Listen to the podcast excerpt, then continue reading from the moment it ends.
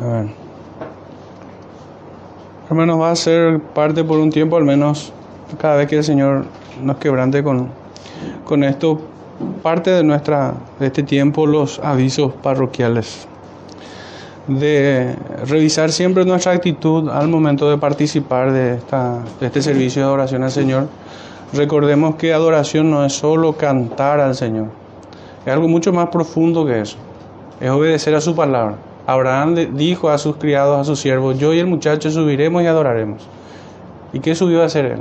Él subió a cumplir en obediencia lo que Dios le había demandado. Entonces la adoración está mucho más conectado con esta palabra obediencia que con un concepto secular de cantar, de música, de teatro, de arte. Y la Biblia define sus términos, por tanto, eh, nuestro servicio de adoración en este tiempo constituye todo lo que nosotros hacemos, desde la noche anterior en cómo nos preparamos para venir. Desde la noche anterior, cómo nuestro corazón se inclina ante el Señor para este día venir a adorarle. Y así también la predicación, la oración, la escucha de la palabra y todo lo que hagamos constituye adoración al Señor o una blasfemia insolente. En fin. Hoy hermanos vamos a estar ya entrando en el capítulo 2, pero va a dar la sensación como que el capítulo 1 sigue continuando. Vamos a estar leyendo los primeros tres versículos. Entonces estamos en el libro del profeta Amos, capítulo 2, versículos 1 al 3. Dice así. Así ha dicho Jehová, por tres pecados de Moab y por el cuarto no revocaré su castigo, porque quemó los huesos del rey de Edom hasta calcinarlos. Prenderé fuego en Moab y consumirá los palacios de Keriot, y morirá Moab con tumulto, con estrépito y sonido de trompeta, y quitaré el juez de en medio de él, y mataré con él a todos sus príncipes, dice Jehová dio la sensación, como había dicho, de que el capítulo 1 no ha terminado, sino que continúa, porque repite exactamente las mismas palabras, el mismo oráculo que hemos estado leyendo con esta ocasión seis veces.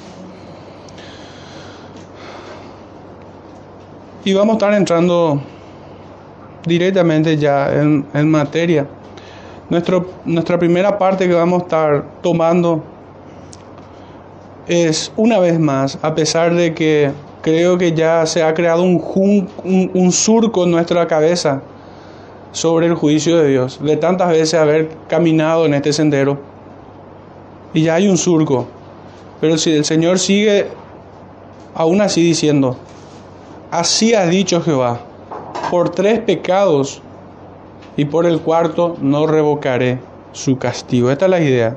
No, no, no leí de Moab porque eso va a ser un segundo punto donde vamos a estar hablando de estos hombres. Algo que tenemos que tener en cuenta en relación a esto es que los territorios de estos imperios desaparecieron, pero la naturaleza de estos hombres de Damasco, de Gaza, de Edom, de Amón, de Moab, sigue estando aún. La misma naturaleza caída de aquellos hombres. Es más, hasta los mismos pecados podemos encontrar en el mundo y aún en la iglesia. Entonces, este es el primer punto que, vamos a tomar. Aunque nuestra mente pudiera ya estar un poco estresada de tantas veces leer esto, sin embargo el Señor considera santo que se vuelva a decir esto. Esta es la sexta vez entonces que escuchamos la trompeta de Dios, el rugido de Jehová desde Sión vemos que el gran juez juzga con justo juicio a todos los hombres por igual, porque es el mismo, la misma sentencia para todos los hombres. Y es que, hermanos, ¿cómo pudiera ser la misma sentencia para todos los hombres? Y es que todo pecado, su paga es la muerte. La aplicación de la pena, el castigo es el mismo. Muerte espiritual. El juicio de Dios tiene esta misma sentencia para todos. Así es que todos son hallados culpables y su sentencia es, por un lado, inapelable y también irrevocable. Fueron una multitud de pecados los que arrastraron a este pueblo pecador ante el tribunal de Dios. En cuanto a esto debemos reconocer incluso que aún en este juicio la paciencia del Dios vivo y verdadero es evidente. Pero esta paciencia, hermanos, no es por una debilidad o, o porque el Señor es como que no tiene coraje o fuerza para castigarlos, no. Esta paciencia del Dios vivo y verdadero es un signo de poder, de fortaleza, porque al modo que dice el apóstol Pablo, su paciencia fue para soportar a los vasos de ira preparados para destrucción, y así mostrar su ira y hacer notorio su poder. Este es el fundamento de por qué el Señor tiene paciencia con los impíos.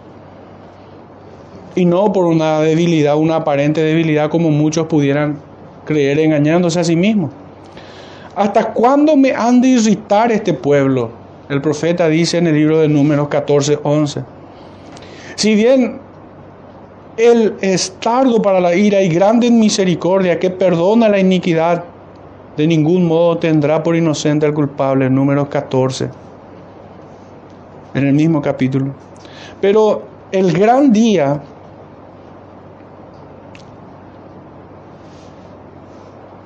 destruirá en el gran día destruirá, y este día ha llegado. ¿Y quién podrá sostenerse en pie? Pregunta Juan en Apocalipsis 6, 17. Ese día llegará. Dios es paciente, pero no como un signo de debilidad, insisto en esto. Es un signo de fortaleza del Señor. El Señor los soporta a los impíos.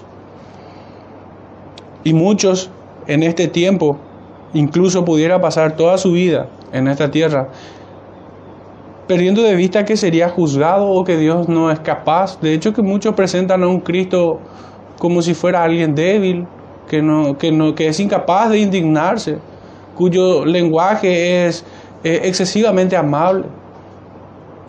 Y leyendo, hermanos, el, el Evangelio de Juan, lo más suave que el Señor les dice a toda esa audiencia que le escucha es vosotros sois de abajo.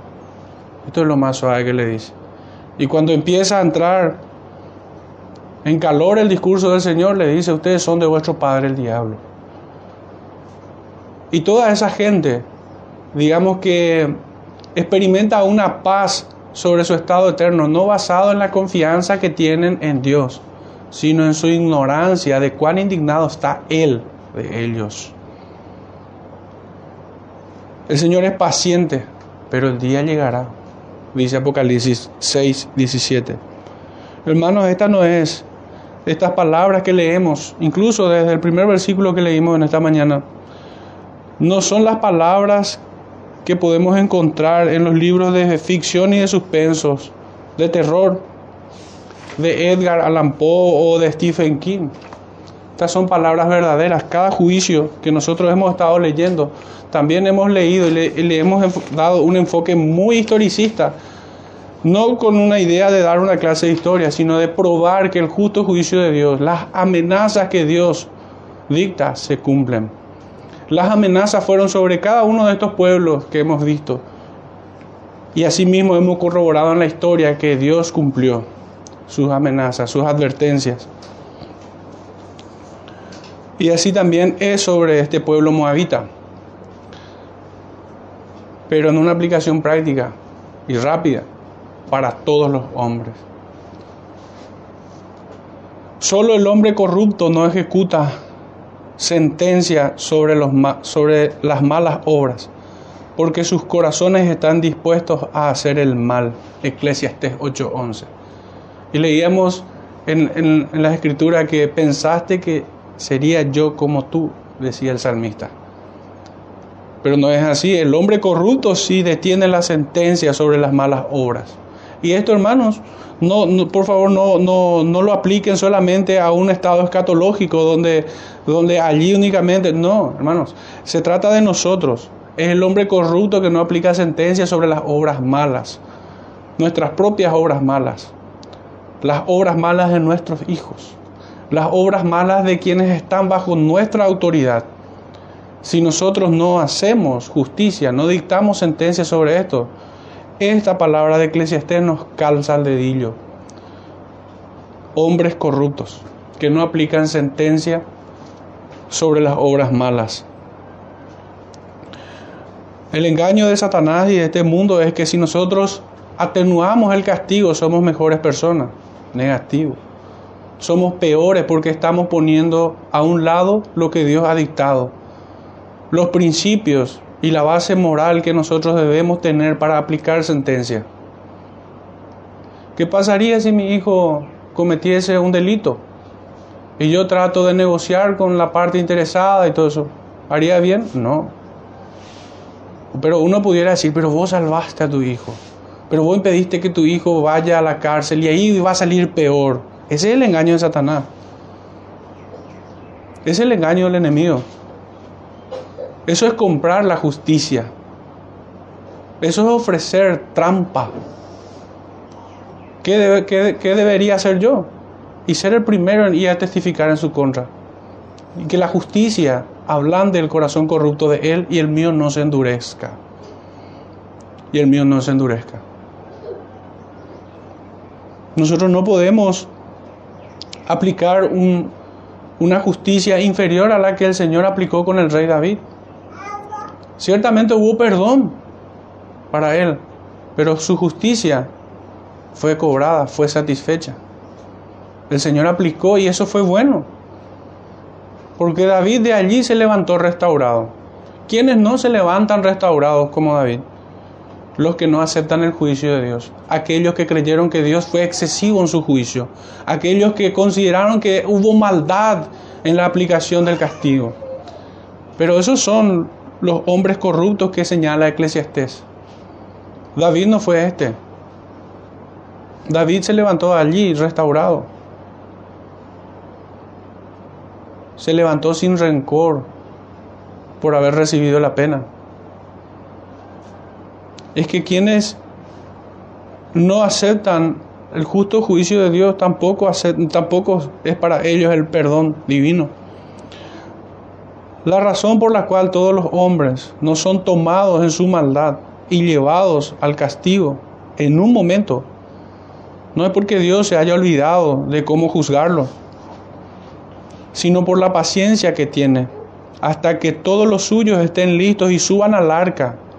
Pero cerrada esa única puerta del arca, su ira se derramará hasta cobrarse con la vida de todos los que están abajo. Así fue en los días de Noé. Primera de Pedro 3:20. Sobre los tales ya de largo tiempo la condenación no se tarda y su perdición no se duerme. Segunda de Pedro 3, 2, 3 y 19. Pues sabe el Señor reservar a los injustos para ser castigados en el día del juicio. Entonces cada vez que, que alguien pudiera contrariar el justo juicio de Dios, que no llega, que Él sigue viviendo, eh, el, el pecado en su vida sigue estando Indolentemente el hombre peca y desprecia el juicio de Dios. Las palabras de Pedro son oportunas. Sobre los tales ya de largo tiempo la condenación no se tarda y su, y su perdición no se duerme. Sabe el Señor reservar a los injustos para ser castigados en el día del juicio. Esa debe ser nuestra respuesta. Y es bueno también que nosotros meditemos en ella porque infunde un temor en nosotros. El infierno debe infundir temor en nosotros, un temor reverente. Y también debe llevarnos a las profundidades de la compasión hacia otros que van a ir allí. Cuando nosotros pensamos en esta condenación eterna, no es para infatuarnos y decir, ah, yo no soy, no, no voy a condenación y otros sí, ¿qué me importa a mí? No. La meditación sobre la condenación eterna y sobre el infierno debe llevar, llevarnos a esas profundidades de que creemos que es tan real que cómo no compadecernos de los que se pierden, hermanos. Pero si poco meditamos en la condenación eterna, en el infierno, realmente no vamos a poder llegar a esa compasión de quienes se pierden. Y obviamente nuestros esfuerzos para que esa persona se salve van a ser exiguos. Nuestros esfuerzos van a ser decoración no un esfuerzo real que intenta llegar al alma de esa persona y persuadirlo de cuál es su destino. Entonces, hermanos, este conocimiento es santificador. No es morboso pensar en el juicio de Dios para el creyente. En este segundo punto, hermanos, debemos enfocarnos un poco de quiénes fueron estos moabitas, porque el juicio es sobre ellos, debemos enfocarnos sobre ellos. Podríamos pensar, pero ¿por qué tanto, tantas líneas, tanto tiempo le vamos a dedicar a un pueblo moabita de quien ni siquiera tenemos contacto, ni siquiera estamos en su punto geográfico? Pero hermanos, las escrituras no ponen una palabra. El Señor, el Espíritu Santo no pone una palabra en su santa Biblia para completar la frase. Es importante que nosotros indaguemos sobre quiénes eran los moabitas. Y el trabajo que hacemos para conocer quiénes son es importante. Pero ¿quiénes eran? Estos eran los que pertenecían a un tronco semítico, de aquellos que fueron salvados en el arca de Noé familiares cercanos de Abraham por medio de Lot, su padre. Tanto que su lenguaje eran tan cercanos a ellos que su lenguaje era idéntico al hebreo. Idéntico. Al igual que todas sus costumbres. Hasta aquí todo muy lindo. Pero su enemistad con Israel fue tan ancestral como lo fue la de su hermano menor, los amonitas que habíamos estudiado el, domingo pasado. Sin embargo, hubo un tiempo de paz entre, entre ambos pueblos, entre los moabitas y los israelitas. Hubo un tiempo de paz. Y hay, la verdad que una concordancia bastante eh, cómica, yo diría, no sé si habrá tanto tiempo como para leerlo todo, pero podemos intentarlo al menos. Si, nos, si me acompañan a Números capítulo 22.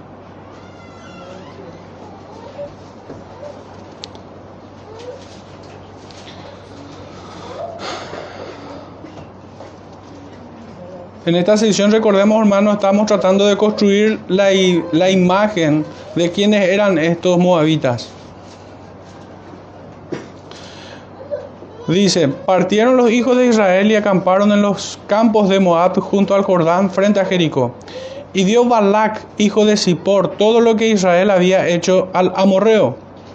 Y Moab tuvo gran temor a causa del pueblo, porque era mucho, y se angustió Moab a causa de los hijos de Israel. Y dijo Moab a los ancianos de Madián, ahora lamerá esta gente todos nuestros contornos, como lame el buey la grama del campo. Y Balac, hijo de Zippor, era entonces rey de Moab. Por tanto envió mensajeros a Balaán, hijo de Beor, en, Peor, en Petor, que está junto al río en la tierra de los hijos de su pueblo, para que llamasen diciendo, un pueblo ha salido de Egipto y aquí cubre la faz de la tierra y habita delante de mí. Ven pues ahora, te ruego, maldíceme este pueblo, porque es más fuerte que yo. Quizá yo pueda herirlo y echarlo de la tierra, pues yo sé que él, que el que tú bendigas será bendito y el que tú maldigas será maldito fueron los ancianos de Moab y los ancianos de Madián, con las dádivas de adivinación en su mano. Y llegaron a Balaán y le dijeron sus palabras, las palabras de Balac. Él les dijo, reposad aquí esta noche y os daré respuesta según Jehová me hablare. Así los príncipes de Moab se quedaron con Balaam. Y vino Dios a Balaán y le dijo, ¿qué varones son estos que están contigo? Y Balaán respondió a Dios, Balac, hijo de Zippor, rey de Moab, ha enviado a decirme, He aquí este pueblo que ha salido de Egipto, cubre la faz de la tierra. Ven pues ahora y maldícemelo, quizás podré pelear contra él y echarlo. Entonces dijo Dios a Balaam, no vayas con ellos ni maldigas al pueblo, porque bendito es. Acá me surge una pregunta, ¿acaso el profeta de Israel no sabía que Israel era bendito por Dios? Porque la respuesta que le dio el profeta a estos, a estos sacerdotes de Balak y de, Moab y de, y de Madian era que le esperen, voy a ir a consultar. Y la moneda de cambio era riquezas de adivinación, dinero de adivinación. Pero al parecer el profeta no estaba tan entrenado en las cosas del Señor.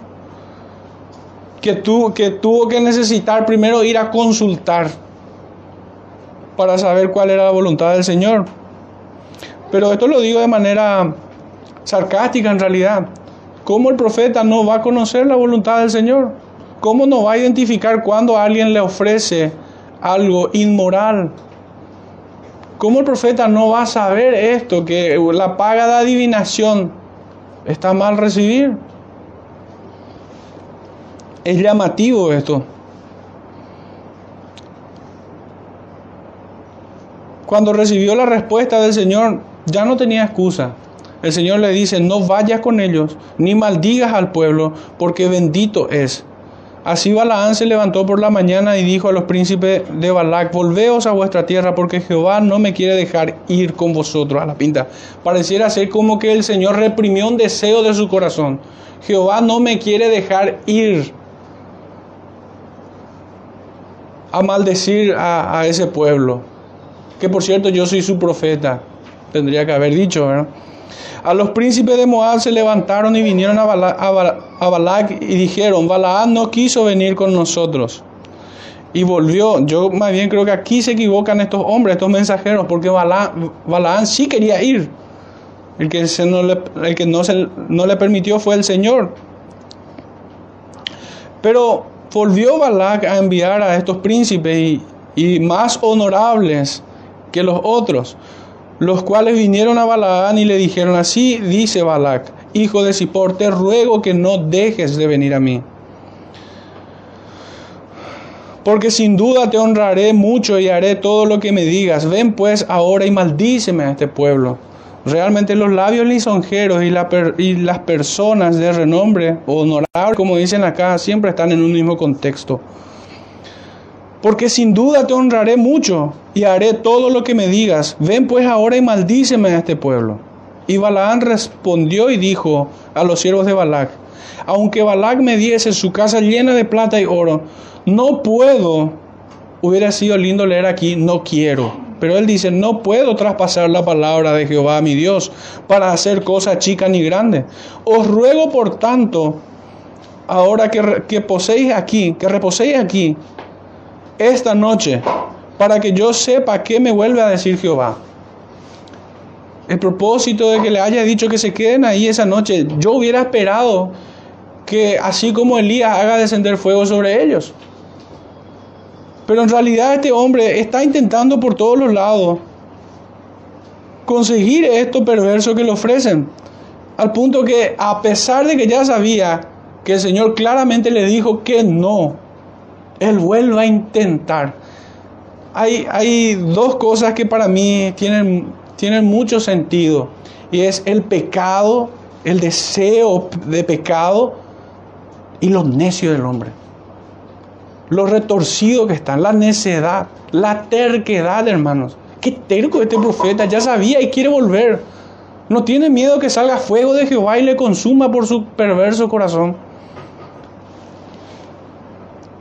Pero este le habla más cariñosamente a, este impío que al pueblo de Israel, porque les dice, os ruego, por tanto ahora que reposéis aquí esta noche. Y vino Dios a Balaán de noche y le dijo, si vinieron para, para llamarte estos hombres, levántate y vete con ellos, pero harás lo que yo te diga. Así Balaán se levantó por la mañana y enalbordó. Uno pudiera anticiparse y decir equivocadamente que Dios empezó a cambiar de opinión. No. Así Balaán se levantó por la mañana y enalbardó su asna y fue con los príncipes de Moab. Y fíjense lo que dice el versículo 22. Y la ira de Dios se encendió porque él iba. Hermanos, este cuadro que nosotros estamos viendo acá es como el evento que vimos con Caín que cuando el Señor le pregunta dónde está tu hermano, no es que él no sabía, sino que el Señor estaba desnudando su corazón y estaba mostrando la maldad de ese hombre. Que lejos de mostrarse arrepentido, porque Caín debía saber que Dios es omnisciente, se endureció y respondió infatuadamente, diciendo, ¿acaso soy yo guarda de mi hermano? Entonces la ira del Señor se encendió porque él iba, y el ángel de Jehová se puso en el camino por adversario suyo. Iba pues él montado sobre su asna, y con él dos criados suyos. Y el asna vio al ángel de Jehová, que estaba en el camino con su espada desnuda en su mano, y se apartó el asna del camino, e iba por el campo. Entonces azotó Balaán al asna para hacerla volver al camino. Pero el ángel de Jehová se puso en una senda de viñas que tenía pared a un lado y pared al otro lado, y viendo el asna, el ángel de Jehová se pegó a la pared y apretó contra la pared el pie de Balaam. Y él volvió a azotarla. Pobre animal, cuando es manejado por otro animal. Y el ángel de Jehová pasó más allá y se puso en una angostura donde no había camino para apartarse ni a derecha ni a izquierda. Y viendo el asna, al ángel de Jehová se echó debajo de Balaán. Y Balaán se enojó y azotó al asna con un palo. Entonces Jehová abrió la boca del asna, la cual dijo a Balaán, ¿qué te he hecho que me has azotado estas tres veces, hermano? Esto es un milagro verdaderamente. El asna le habló al profeta. Verdaderamente es así con todo hombre que viene a la fe. Es un milagro. Es un milagro cuando el hombre eh, entiende, oye y obedece a las palabras del Señor. Tiene discernimiento de lo que hay en el camino más adelante, en su futuro. Pero lo, verdaderamente desconcertante para mí es que a Balaán al parecer le pareció normal hablar con un burro. Y Balaán le respondió al asna, ¿por qué te has burlado de mí? Le dice. Ojalá tuviera espada en mi mano que ahora te mataría. La terquedad, hermanos, es, es impresionante. Que aún escuchando al burro hablar, el burro no entiende. Y el asna dijo a Balaam, ¿no soy yo tu asna?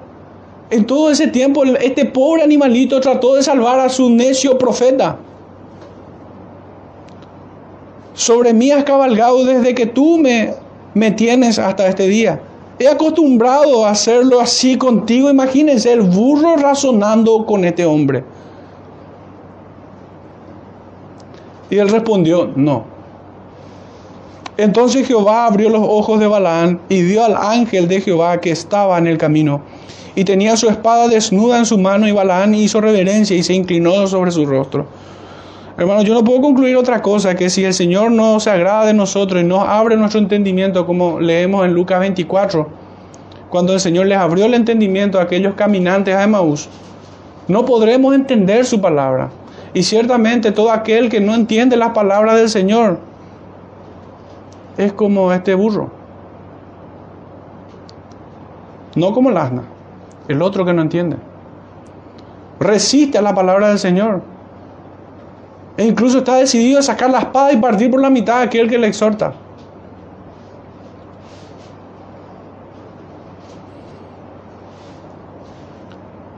Solamente el hombre natural, cuando es objeto de la gracia de Dios y es regenerado, puede entender las palabras del Señor y puede responder en obediencia. Y de hecho así lo hará todo aquel que es nacido de nuevo.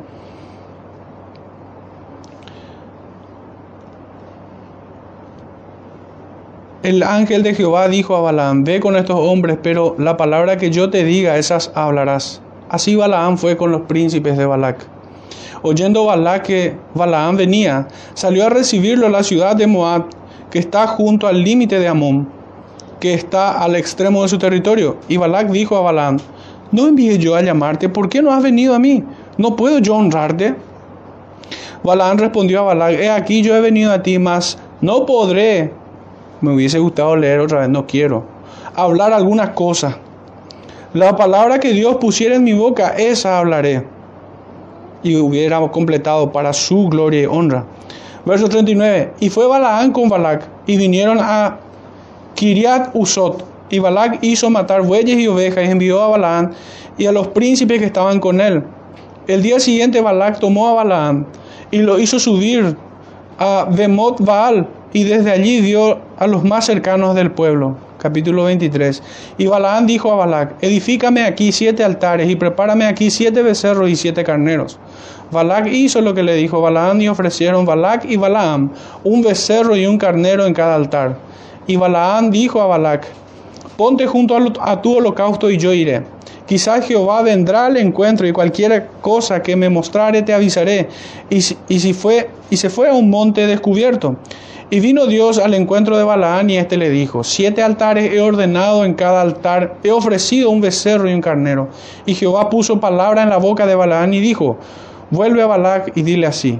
Y volvió él a él, y he aquí estaba él junto a los su holocausto, él y todos los príncipes de Moab y él tomó su parábola y dijo, de Arán me trajo Balac, rey de Moab, de los montes del oriente, ven, maldíceme a Jacob y ven y execra a Israel.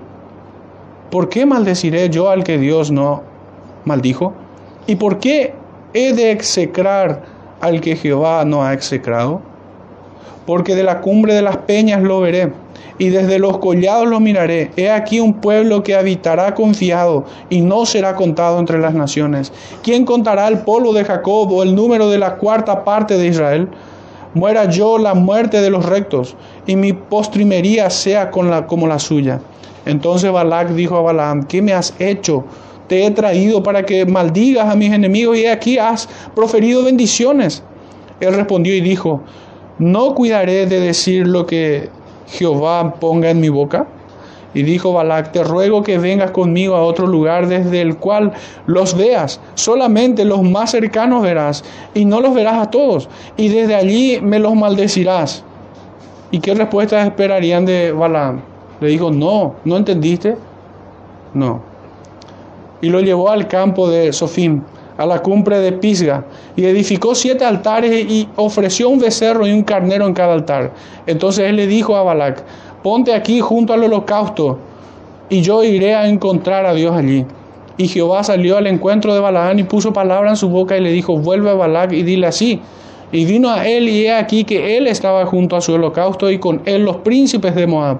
Y le dijo Balac, ¿qué ha dicho Jehová?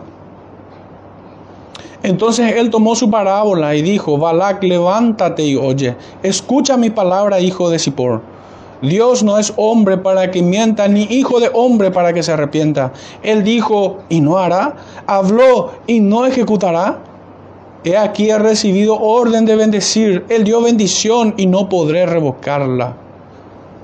No quiero es la palabra. No ha notado iniquidad en Jacob ni ha visto perversidad en Israel. Jehová su Dios está con él y júbilo de rey en él. Dios los ha sacado de Egipto. Tienes fuerza como de búfalo. Porque contra Jacob no hay agüero, ni adivinación contra Israel. Como ahora será dicho de Jacob y de Israel, lo que ha hecho Dios. He aquí el pueblo que como león se levantará y como león se erguirá, no se echará hasta que devore la presa y beba la sangre de sus muertos. Entonces Balac dijo a Balaam, ya que no lo maldices, tampoco lo bendigas. La obstinación, la terquedad es un monumento en el corazón del hombre, que en este caso nos representa Balac, rey moabita. Balaam respondió y dijo a Balac, ¿No te he dicho que todo lo que Jehová me diga, eso tengo que hacer? Y dijo Balac a Balaam, te ruego que vengas, te llevaré a otro lugar por ventura, por azar. Parecerá bien a Dios que desde allí me lo maldigas. Y por fin Balaam se resistió. No. Y Balaam llevó a Balaam a la cumbre de Peor que mira hacia el desierto. Entonces Balaam dijo a Balac, edifícame aquí siete altares y, prepárame aquí siete becerros y siete carneros. Y Balac hizo como Balaam le dijo, y ofreció un becerro y un carnero en cada altar. Capítulo 24. Cuando vio Balaam que parecía bien a Jehová que él bendijese a Israel, no fue como la primera y segunda vez en busca de agüero, sino que puso su rostro hacia el desierto y alzando sus ojos vio a Israel alojado por sus tribus y el Espíritu de Dios vino sobre él. Entonces tomó su parábola y dijo, dijo Balaán, hijo de Beor. Y dijo el varón de ojos abiertos, dijo el que oyó los dichos de Dios, el que vio la visión del Omnipotente, caído, pero abierto los ojos. Cuán hermosas son tus tiendas, oh Jacob, tus habitaciones, oh Israel. Como arroyos están extendidas, como huertos junto al río, como aloes plantados por Jehová, como cedro junto a las aguas. De sus manos destilarán aguas y sus descendencias será en muchas aguas. Enaltecerá su rey más que Agad y su reino será engrandecido. Dios lo sacó de Egipto, tiene fuerza como de búfalo, devorará a las naciones enemigas y desmenuzará sus huesos y las traspasará con sus saetas. Se encorvará para echarse como león y como leona. ¿Quién lo despertará? Benditos los que te bendijeren y malditos los que te maldijeren. Entonces se encendió, se encendió la ira de Balac contra Balaam y batiendo sus manos le dijo, para maldecir a mis enemigos te he llamado y aquí los has bendecido ya tres veces. Ahora huye a tu lugar. Yo te dije que te honraría, mas he aquí que Jehová te ha privado de honra.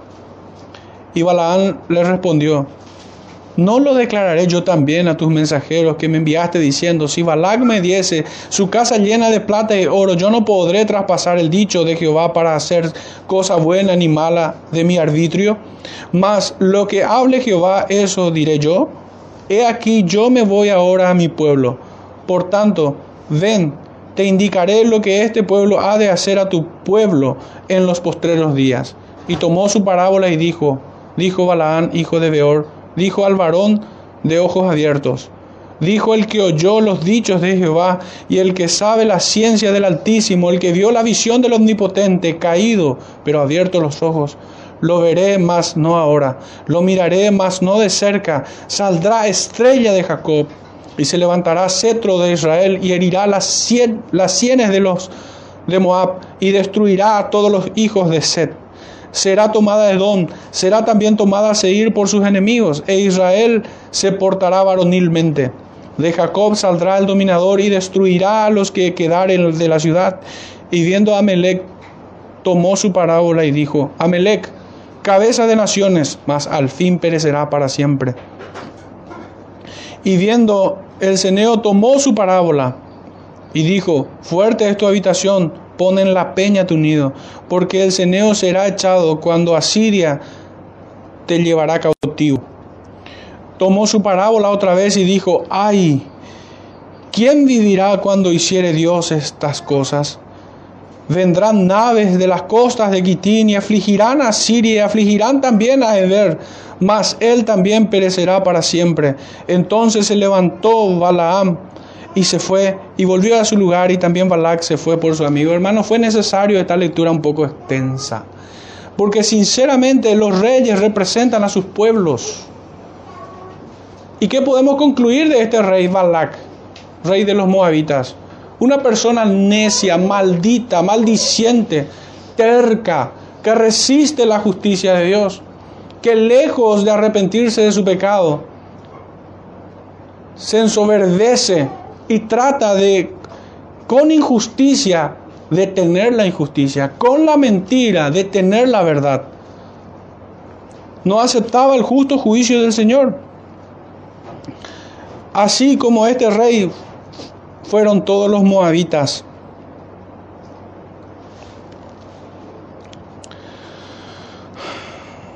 Estos moabitas de hecho vienen de una relación pecaminosa, tanto que Israel cayó en terrible pecado al entregarse en fornicación con las mujeres moabitas, al punto de terminar adorando a sus baales. Ya no hay tiempo, hermanos, de leer tanto, pero en el capítulo siguiente 25 vemos que Israel, por estar cercano y conviviendo con los moabitas, terminó cayendo en sus mismos vicios. Y es que no en vano el Evangelio nos advierte que las malas conversaciones corrompen las buenas costumbres. No en vano nos dice las escrituras que debemos apartarnos de aquellos que viven desordenadamente. Con los tales ni aun comáis, dice el Evangelio. Y este pueblo de Israel cayó estrepitosamente en los mismos pecados. ¿Cómo puede ser? ¿Y acaso sería diferente el juicio para ellos? para estos que terminaron adorando a Baales y fornicaron con las mujeres moabitas? ¿Acaso Dios cambia su juicio según la cara del cliente? ¿Saca un juicio? No, Dios juzgará igual. No vale que nosotros digamos, somos cristianos y por eso el Señor va a juzgar diferente mi pecado. ¿Dónde está escrito eso? Esto es falso. El ser cristiano no es un privilegio para pecar indolentemente o para recibir un castigo diferente. En todo caso, si fuera diferente, mayor castigo será. Porque hemos tenido por inmunda la sangre del pacto en el cual fuimos santificados. Y hacer afrenta al Espíritu de gracia. Pero nunca menor que eso.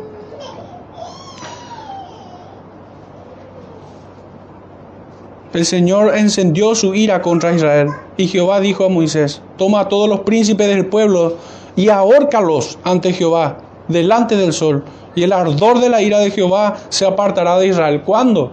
Cuando el pueblo obedezca su palabra y aplique sentencia a las obras malas. Así la ira de Jehová se apartará de sobre ellos. Nosotros no podemos matizar el juicio de Dios. No podemos disminuirlo en grados o matices. ¿Quiénes somos nosotros para tocar el juicio de Dios? Para disminuir o cambiar su sentencia. Lo que el Señor pide a Moisés es terrible. Reúne a los príncipes del pueblo. ¿Qué nos dice esto, hermanos? Que siempre hay un agravante para aquellas autoridades que son puestas en la familia, en la iglesia y en el país. Hay agravante porque son instrumentos puestos por Dios. ¿Qué le dice el Señor a Pilatos? Ninguna autoridad tendrías si no te hubiese dado mi Padre. Entonces hay agravantes, hermanos. Si nosotros somos padres, que retenemos la sentencia sobre la obra mala de nuestros hijos, somos como los moabitas. Si como ministros de una iglesia, oficiales de una congregación, cometemos el mismo pecado, fíjense el ardor de la ira de Jehová, reúne a esos príncipes y ahórcalos frente a todos, para que teman, para que el pueblo tema que Dios no puede ser burlado.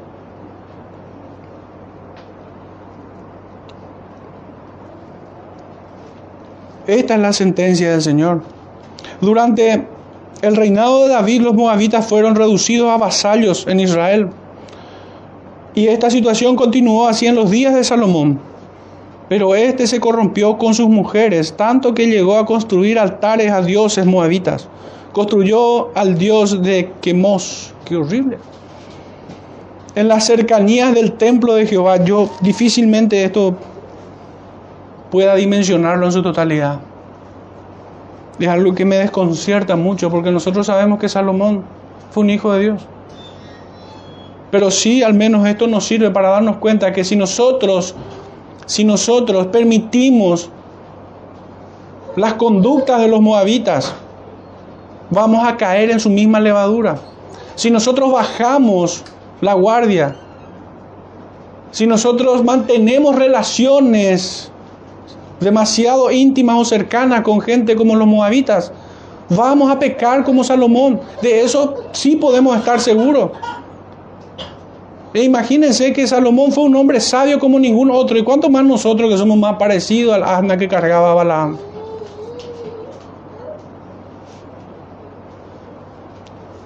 Nosotros debemos ser cuidadosos, hermanos, de quiénes son nuestras compañías.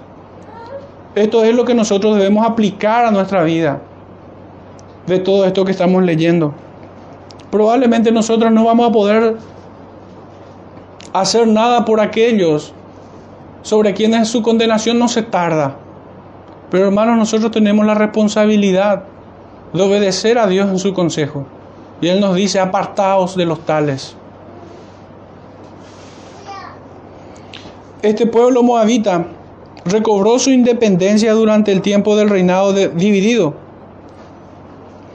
y vueltas y de vuelta volviendo a su condición de vasallo pero ya bajo el reino del norte, en tiempos del reino dividido en los días de Omri. También cayeron como vasallos en manos de los asirios para luego desaparecer como nación con el, asedio de las tribus arábicas, de sus antiguos dominios territoriales. Todos estos dominios desaparecieron. Pero la escritura no nos revela que los moabitas desaparecieron, según su linaje, vamos a decirlo. Según la carne, pero según su linaje espiritual es lo que abunda. Estos habían negado el paso por Israel, el paso de Israel por sus tierras. Y a pesar de esta maldad, Israel recibió mandato, al igual que Amón, de no tocarlos por ser parientes de Lot. Pero al igual que sus hermanos fueron censurados de ser admitidos en la congregación de los santos, al igual que los amonitas.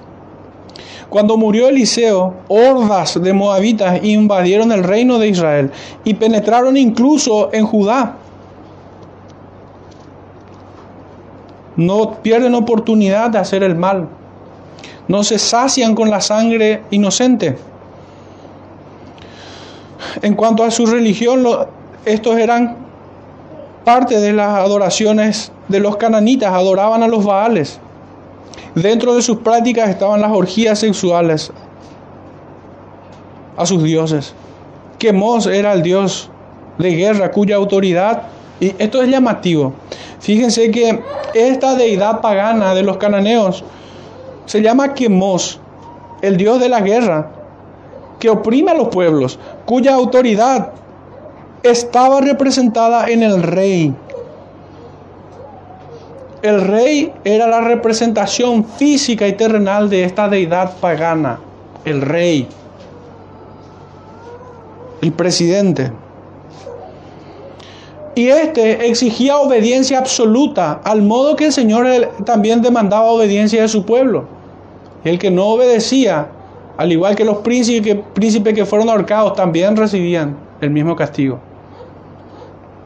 el rey juzgando a ser Dios. El, rey demandando adoración. Esto es obediencia, hermanos. El rey demandando adoración en detrimento del supremo rey. Esto nos pone en la, incómoda posición de que tuvieron los apóstoles, pero tenemos la, el privilegio de poder responder como ellos. ¿Qué es mejor, servir a los hombres a Dios. Ese es el privilegio que, que tenemos cuando un rey impío demanda una obediencia ciega a sus mandatos perversos, como el de no congregarnos, por ejemplo. Los profetas también se refirieron a, a, todos estos moabitas.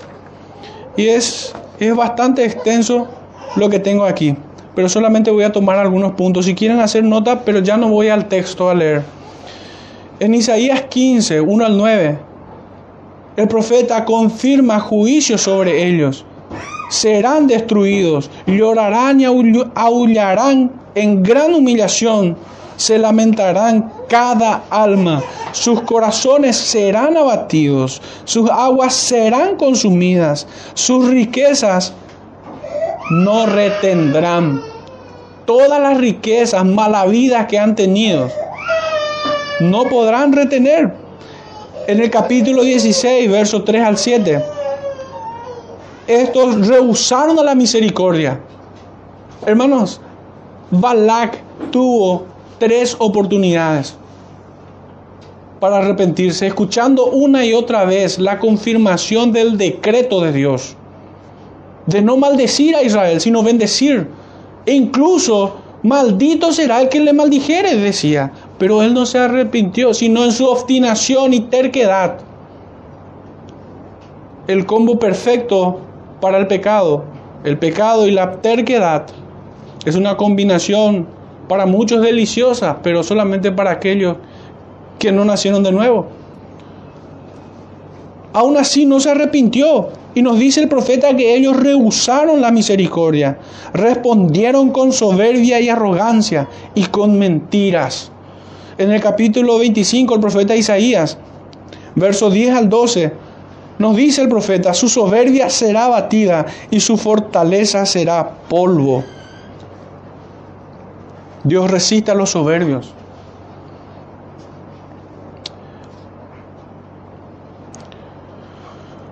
Jeremías, en el capítulo 48, verso 1 al 47 en su totalidad, nos dice, cercano está su quebrantamiento y su mal se apresura. Jehová ha oído que es muy soberbio, arrogante, orgulloso, altivo y altanero de corazón. Será destruido porque se engrandecieron contra Jehová. Hermano, estamos, esto es verdadera antropología.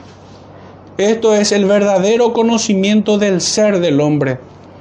El hombre es muy soberbio, arrogante, orgulloso, altivo y altanero de corazón, que busca engrandecerse contra Jehová. Ezequiel 25, 8 al 11 nos dice así, que estos serán enjuiciados y sabrán que yo soy Jehová. No recuerdo ya quién lo dijo, pero sí lo he leído o escuchado. El infierno es lo que es, porque glorifica al Señor. Es su justicia exaltada. El apóstol Pablo nos dice, ¿y qué si Dios queriendo soportar con mucha paciencia los vasos de ira? destinados para esta destrucción. ¿Y qué si Dios quiere mostrar su justicia con ellos? Ciertamente Dios muestra su justicia para con unos y su misericordia para con otros. Estos serán enjuiciados y sabrán quién soy yo, dice Jehová. El profeta Sofonías capítulo 2, verso 8 al 11 nos dice, serán como Sodoma por las afrentas de Moab a Israel, por su soberbia y por engrandecerse en contra del pueblo de Jehová de los ejércitos. Estos son los hijos de Moab, primogénito de Lot, fruto de una relación incestuosa. La causa final, hermanos, de estos moabitas, la causa final de toda su condenación es la falta de arrepentimiento. Y esto fue así con los impenitentes moabitas. Estos habían cometido una barbarie. Y ya pasando un poquitito a otra sección, cuando leemos que estos quemaron los huesos del rey de Edom, y uno pudiera decirse, bueno, pero ¿por qué tanto escándalo si quemaron los huesos de, de alguien que ya está muerto? O sea, ¿en qué le dañó? Pero no, el Señor mira más allá de lo que nosotros podemos mirar. ¿Por qué esto es una barbarie? Y vamos a entrar en esto. Habían cometido una barbarie, algo verdaderamente dantesco, tal como lo hicieron la infame sinagoga de Satanás, asentada en Roma, cuando quemaron los huesos de Wycliffe. La maldad fluía desde sus entrañas mismas, de estos de la sinagoga como de los moabitas habían quemado hasta calcinar los huesos del rey de Edom, los malvados siendo víctimas de otros malvados peores, inhumanos y detestables. No refrenaron su maldad, ni siquiera con uno que ya había muerto. Esta forma de maldad es completamente irracional, es una maldad que ya no tiene sentido siquiera, porque aún hasta la venganza pudiera tener algo lógico, algo, algo que tenga sentido, aún la venganza. Pero hermano, quemar los huesos de una persona muerta es, es, es una maldad completamente irracional. Una acción salvaje contra su propia familia.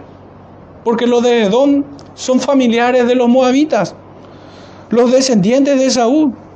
Este tipo de maldad es de tal voracidad que no se sacia ni siquiera embriagándose con la sangre de su víctima, que eran sus hermanos, sino que su odio visceral tuvo que llegar a, saciarse más allá de su muerto, de, de haberle matado, sino que tuvieron que tomar al muerto y quemarlos en su odio, así como arderán en el infierno. Por eso, hermanos, es algo atroz el Señor juzga el corazón del hombre y la maldad de estos moabitas era completamente irracional, ya escapa a nuestra comprensión. Por eso es atroz. Por eso es que decimos que lo que el profeta viene denunciando va creciendo en maldad. Y el pecado denunciado el domingo anterior con los amonitas era algo espantoso. Yo decía que era el tipo de maldad más elevado que yo pudiera conocer. Pero la escritura me sorprende realmente. He aprendido que aquí hay más maldad. Porque no se saciaron con la sangre inocente. Sino que su odio fue más allá. Hasta quemar los huesos de su propio pariente. Su rey fue tan perverso como para sacrificar a su propio primogénito, a su ídolo. Este fue uno de los pecados que tenía este rey moabita. Segunda de Reyes 3, 26 al 27 pudieran verificarlo después. Pero ya entrando hermanos en nuestro segundo versículo, dice el texto y en esta parte vamos a ir avanzando más rápido porque es casi como el mismo discurso que se viene dando por sexta vez. Prenderé fuego en Moab y consumirá los palacios de Keriot, y morirá Moab con tumulto, con estrépito y sonido de trompeta. Prenderé fuego y consumirá. Es la construcción más sintética de esta idea. Pero se hace mucho más fuerte, el mensaje de esta manera. Es lo que Dios hará. Prenderá fuego y los consumirá. Un fuego que nunca se apaga. Una constante es que el fuego es el instrumento divino para su juicio. El fuego llegará como viento, dice la escritura, como viento ardiente que consumirá los territorios de Moab, con toda su población dentro. Sus palacios y sus fortalezas serán reducidos a ceniza. Ejército poderoso enviará al Señor como langostas para devorarlo sin misericordia. Gritarán desesperadamente, pero no serán oídos. Aquellos que se habían reído de él, hoy Dios se reirá de ellos. Serán triturados como las muelas de un león cruje los huesos de su presa. Eso es lo que le espera a estos moabitas y a todos aquellos quienes se conducen como estos. Dice nuestro versículo 3, y quitaré el juez de en medio de él, y mataré con él a todos sus príncipes, dice Jehová. Si bien todo el pueblo recibió, recibió el látigos de Dios sobre sus espaldas, sin embargo, como ya habíamos dicho, las autoridades de este pueblo impío tendrán la debida atención que ellos ameritan. Ellos tienen el agravante de haber sido constituidos como autoridades puestas por Dios para restringir el mal del hombre. Porque hermanos, ningún gobierno tiene sentido si no restringe la maldad de los hombres perversos. Es su función fundacional. Romanos nos habla de esto, que la autoridad tiene la espada para retener el mal.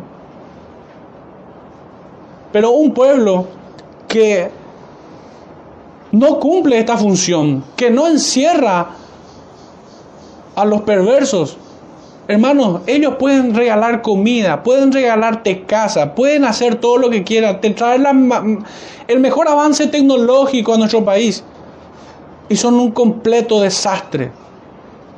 Son más bien emisarios de Satanás. Estos son los que realmente corrompen al pueblo. Aquellos quienes no retienen la maldad de los perversos. Por esto es que también creo que un gobierno, que un Estado-nación debe ocuparse enfáticamente y si fuera posible únicamente en administrar seguridad y justicia. Si no hace esto, no sirve de nada, sino solo para empeorar. Ellos están obligados a honrar al Señor. Sin embargo, han corrompido a sus gobernados. Por tanto, tendrán una porción mayor de castigo por pecar en contra de Dios, en contra de sus gobernados y en contra de todas sus víctimas. pues es una constante que todos los pueblos cuyos gobiernos son impíos no se sacian y quieren más, quieren más, quieren ensanchar sus territorios, quieren ampliar sus estacas, así como las megas iglesias. Quieren ampliar, quieren coparlo todo. Hermanos, ustedes pueden ver las invasiones expansionistas, desde Alejandro Magno hasta nuestros días. Pueden pasar por Mao Zedong, Hitler y todos estos hombres perversos. Y créanme que si el que está acá, en Palacio de López, pudiera tener la osadía, la capacidad que tiene Hitler, buscaría ampliar también sus territorios. Porque el corazón perverso no se sacia. El pecado con su voracidad nunca sació al hombre, sino solo aumentó su depravación. Solo aumentó su depravación. Todos los imperios perversos buscan expandirse. Todos ellos. Todos los gobiernos que no restringen la maldad del hombre. Aquellos gobiernos que cumplen su propósito de ser un instrumento de justicia aquí en la tierra. Estos tienen paz.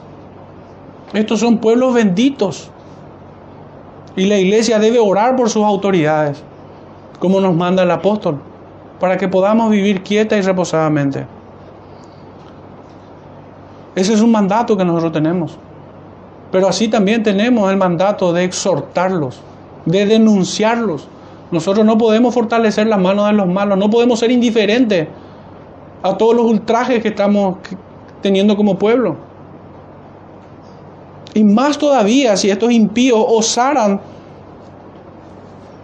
en hablar la palabra del Señor ¿Qué tiene que ver mi ley contigo? Dice el Señor en el Salmo. ¿Qué hace una perla preciosa en el hocico de un cerdo?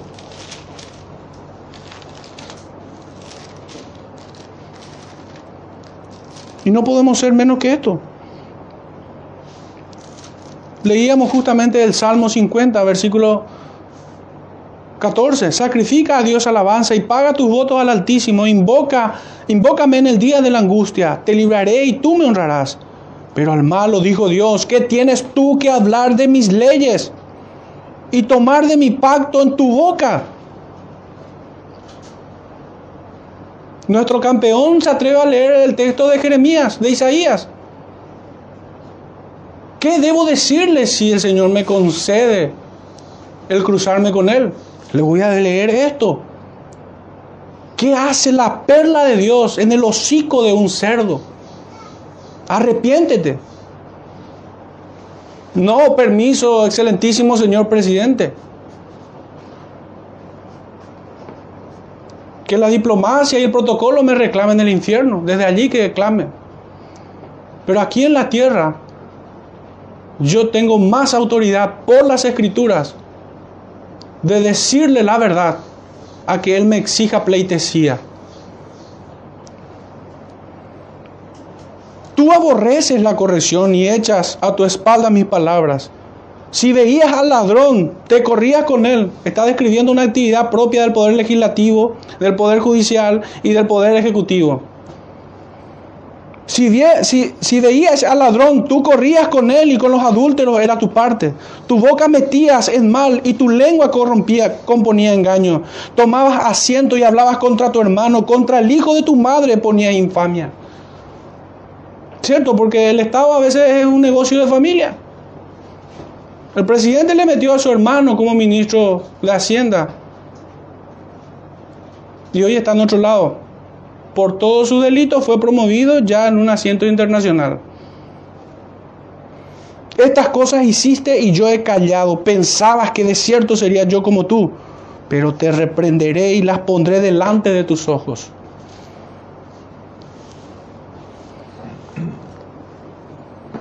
Pero penosamente, muchos son los que tienen como el corazón de Balaam, que aceptan la paga de adivinación y acomodan el discurso, se atreven a usar el nombre de Dios para disque bendecirle a estos impíos.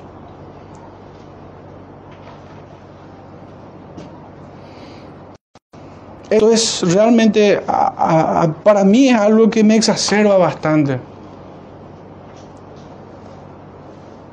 Ninguna autoridad tiene si no te fuera dado de parte del Señor.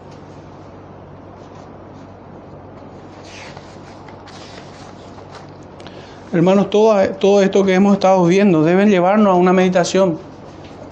Debemos traerlo, bajarlo a tierra nosotros. ¿Cómo aplicamos este conocimiento a nuestras vidas? Porque esta palabra debe ser aplicada para nuestra santificación. Esta es la oración del Señor. Santifícanos en tu verdad. Tu palabra es verdad. ¿Cómo nosotros hemos de tomar todo este discurso? Hermano, ya es que hay mucho pecado aún, de la cual tenemos que limpiarnos. Como congregación estoy hablando. Local o un tanto más amplia. Otras iglesias. Hay mucho pecado en el cristianismo. Y el tipo de pecado es, un, es de estos que son más traicioneros. El querer ser más bueno que Dios. El, el tolerar el pecado de otros cercanos a nosotros. Somos tontos y creemos que no vamos a caer como Salomón. Él fue más sabio que nosotros. No podemos nosotros negociar con el pecado. No podemos negociar con la conducta impía de nadie. El Señor nos dice esto, apartaos. El apóstol Pablo les, exhorta terriblemente a los de Corintio. Debían de estar avergonzados, dice el apóstol. Porque aquel impío debía haber sido expulsado, aquel pecador debía haber sido echado. Reunidos vosotros y mi espíritu, con la autoridad de nuestro Señor Jesucristo, el tal se ha entregado a Satanás para destrucción de la carne. Y acá yo pongo en un paréntesis, y si fuera hijo de Dios, porque no podemos dar certeza de alguien que, que peca, que es un hijo de Dios, que su alma sea salvo en el día de Cristo. Pero la iglesia no tiene esa atribución de certificar la salvación de nadie. La iglesia sí debe juzgar conforme a sus frutos y no puede alterar la sentencia que Dios ha dictado. Si es un perverso, echado a Satanás. Si su conducta indice eso, fuera. La iglesia debe regurgitarlo, debe vomitarlo. Y esto glorificará al Señor. Pero aplicado a nuestra vida personal, hermanos, nosotros debemos vomitar todo aquello que se inclina hacia estos moabitas, hacia la práctica de estos. No negocian, Nadie pudo domar al pecado. Al pecado hay que resistirlo. A la tentación y a Satanás y al mundo hay que resistirlo y Él huirá de vosotros. El Señor sabe librar a los piadosos, no a los que negocian con el pecado. No a los que subestiman el consejo de su palabra. El Señor sabe librar a los piadosos, a aquellos que acatan sus designios. Preguntémonos cuál es nuestro estado espiritual privado. ¿Cuál es nuestro estado espiritual familiar? ¿Cuál es nuestro estado familiar? Eh, perdón, nuestro estado espiritual congregacional. ¿Cómo estamos? ¿Y cómo está nuestra nación? Espiritualmente hablando. Eso ni hablar, no quiero ni detenerme un segundo más en ese análisis. Solamente decir de que este pueblo, esta sociedad corrupta, convierte su vergüenza en su gloria personal. Esto no es de extrañar. Y recordar también que nosotros como autoridades en nuestras casas, en nuestra iglesia, y aún si ocupáramos cargos de responsabilidad civil como autoridades del gobierno, nosotros recibiremos mayor condenación si es que nosotros retenemos con injusticia el juicio de Dios. Debemos aplicar justicia. Y la misericordia no se contrapone a su justicia, ambas glorifican al Señor es un falso predicamento de que hay una, un dilema entre ambos. No. Y voy a poner un ejemplo para ilustrar este punto. Y con esto ir cerrando ya. Si, si un cónyuge golpea y agrede físicamente a su otro cónyuge, y ya no hablo de género ni de nada por el estilo, porque el pecado es igual en ambos. ¿Qué debe hacer el cónyuge agredido, que fue agredido? Y debe perdonarlo, pero en un día de visita en Tacumbú. No puede retener la justicia del Señor, que lo perdone ciertamente, pero que lo visite en la cárcel. No podemos suavizar nosotros, no podemos indignarnos menos de lo que la Escritura nos llama a escandalizarnos de nuestros pecados. Si mis hijos no, no se ajustan a las normativas el portón no tiene candado. Si ellos son ley para sí mismos, ellos se convierten en sus propios dioses, son unos idólatras si esto fuera así, y yo no puedo permitir un idólatra. Ahora bien, siempre y cuando se ajuste a la justicia que le voy a aplicar y se corrija, todo bien. Podemos seguir peleando en contra del pecado juntos y le puedo seguir ayudando en su pelea contra su ídolo. Pero si no acepta la justicia, pues debe irse.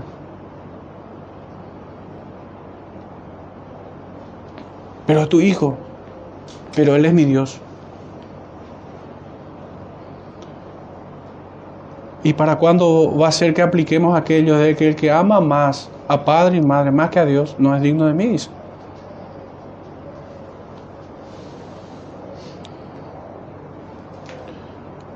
Hermanos, en todo esto que hemos dicho, si bien el tenor ha sido bastante duro, el Señor acepta a los quebrantados de corazón. Dios no desprecia un corazón contrito y humillado.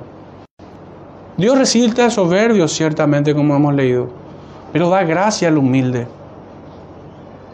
A los pobres de espíritu los llamó bienaventurados. A los que tienen hambre y sed de justicia, también les dijo, bienaventurados.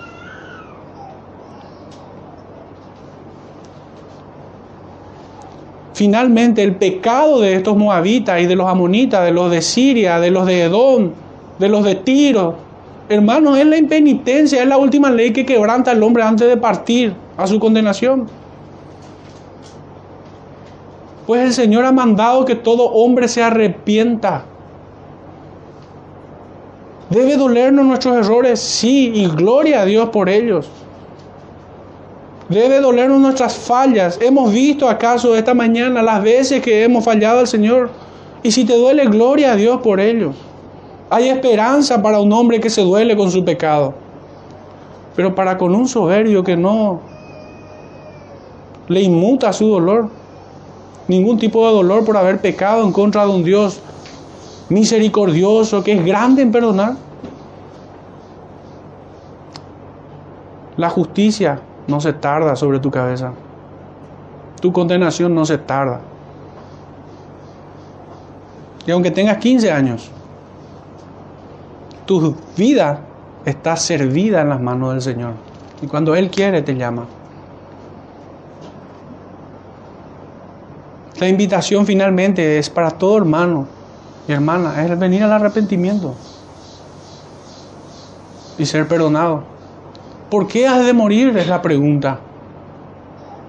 ¿Por qué has de resistir? ¿Por qué has de rechazar su misericordia, como decía el profeta? El Evangelio duele, pero también consuela. Pero si no duele, no te consuela. Vengan a Cristo, hermanos. Y si hubiera algo en la cual necesitamos ayuda, el Señor ha puesto, hermanos, para ayuda, para sostener a los débiles, para alentar a los de poco ánimo.